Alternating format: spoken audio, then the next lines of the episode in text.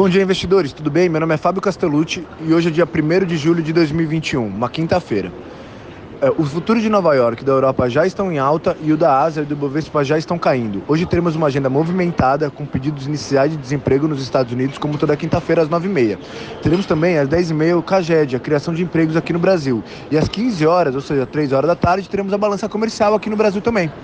Quanto ao mercado internacional, os Estados Unidos estão em alta.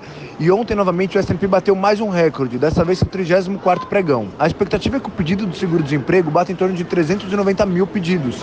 Só que foi menos do que a semana passada, que girou em torno de 411 mil. O consenso do PMI nos Estados Unidos também deve vir acima dos 50 pontos. Isso significa que o país é produtivo e deve vir em torno de 62 pontos. Ah, o sentimento segue positivo no macro, mas de olho na variação do delta do Covid e da inflação nos Estados Unidos.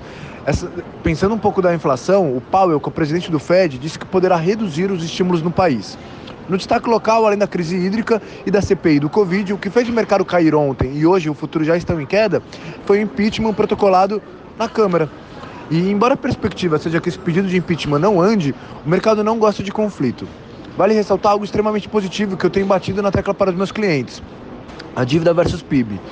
A dívida versus PIB no Brasil de 2019 para 2020 girava em torno de 97%. E agora, pela terceira vez consecutiva, está em queda. O endividamento hoje do PIB gira em torno de 84%. Significa que o Brasil é um país que está se desendividando. Para finalizar, na carteira mensal da XP, a Notre Dame Intermédica foi substituída pela Redditor, RDOR. Esse é o ticker. Peço desculpas o barulho e o horário. O horário. Eu estou no aeroporto, a gente está tratando de uma expansão do escritório, mas qualquer eventualidade, por favor, contem comigo, tá? Contem conosco. Um abraço, bom dia, bons negócios.